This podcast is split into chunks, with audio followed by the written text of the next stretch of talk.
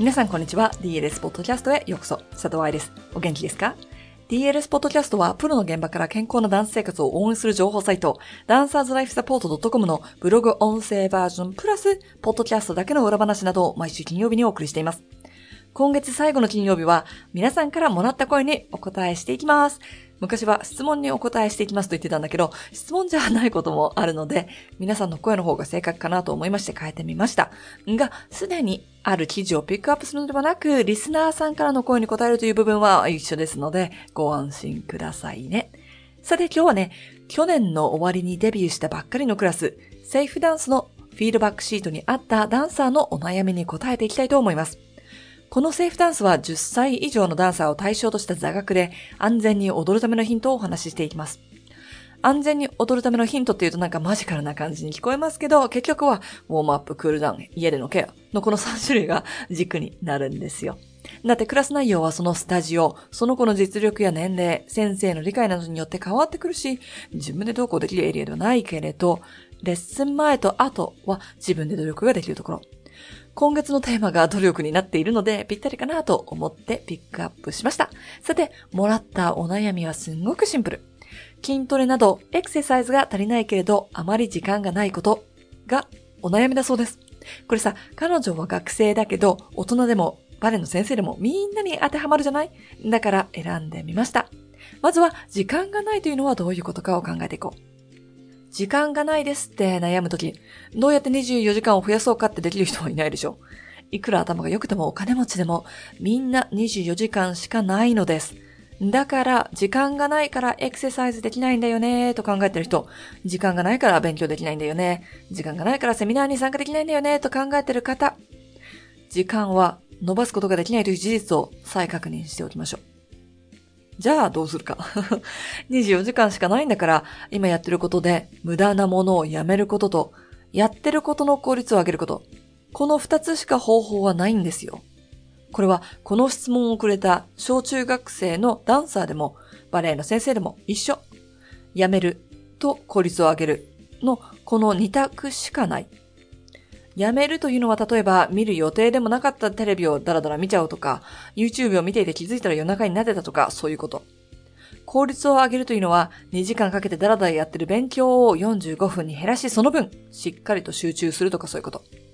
このセーフダンスではストレッチがウォームアップにならない理由を理論的に説明し、同じ15分だったら何をするのが一番いいかをお話ししたのね。ストレッチをやめて効果的なウォームアップをする。これがまあ時間を作る方法でしょ？効率的なウォームアップをしたら得点があります。レッスンで体が動きやすくなるから、1時間半の同じレッスンでも質が上がる。次の日に疲れを残さないからしっかりと動ける。怪我のリスクを減らせるから、怪我で休まなければいけない時間を防げる。これが何かをやめるということと、効率を上げるということ。冬に行われていた教師のためのバレエ解剖学講座でもお話ししたけれど、何かをやめるというのも大事な行動なんですよね。先生だったら、バーレッスンとセンターレッスンの間でやっているリンバリングをやめることで、アダージオ1曲分のレッスンができる。もしくはその時間を先に使って、お家が遠く、早くスタジオに来られない子たちを含めて5分のウォームアップをする。あるいはその音楽を使ってマイムの練習や表現力の練習、発表会でやる1小節だけ練習する。休憩を入れずにセンターに行くためダンサーの体力づくりになり、発表会前の怪我を減らすことができるかもしれないとか、時間がなくてできないと言っていた表現力や上半身の練習を取り入れることができるとか、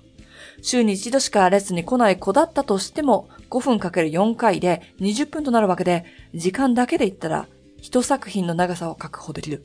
これを発表会3ヶ月前からやってたら、徐々に振り付けを覚えたり、土曜日を削ってレッスンしなくても、発表会前に怒鳴らなくても練習できる。ということで、この子と同じような悩みがある人は、何をやめて何の効率を上げるのかを考えてみましょう。今回例にとったのはリンバリングで、リンバリングで上達すんげえするとか、リンバリングがオーディションで見られるわけではないから、それを外したら他ができるよ。つまり何かを減らしたら何かをする時間を作ることができるよっていうことの例でお話ししたかったんだけれども、別にリンバリングじゃなくても、お家でやってることでも、自分の宿題でも、例えば道を歩く速さでも、何でもいいんですが、何かをやめるということと、何かの効率を上げるということ、この二つを考えてみたら、時間がないという問題を解決することができるんではないでしょうか。効率の上げ方はその人によっても違うし、まずはウォームアップのように知識を頭に入れることかもしれないので、DLS の様々な記事を参考にしてください。具体的に実際何をやってるのかがわからないと自分の人生の中でもしくは一日の中で何をやめるかわかんないと思うから一週間くらいね、まあ二日おきでも何でもいいんだけど自分が一日一分残らず何に使ってるのかを書き出してみるといいかもしれません。面倒かもしれませんが、毎晩15分くらいの書き出しが、もしくは電車の中でちょっと書いてみることが、2020年全部の時間セーブになるんだったら、それってすごいことじゃないでしょうか。そして結構びっくりするよ。自分が空き時間に何してるか。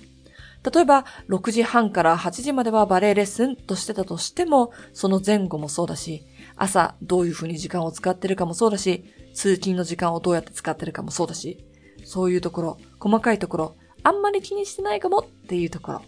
書き出してみて、実際に目で見て、どこを削ることができるかなと考えてみてください。そして、いやー、これは削っちゃダメでしょっていう部分、例えば勉強とか、エクササイズだったりとか、レッスンの時間とか、そういうものがあったら、その同じ時間で、どれだけ効率よくできるか、どれだけ効果を早く出せるかを考えてみる。これが佐藤愛流時間を作る方法でございました。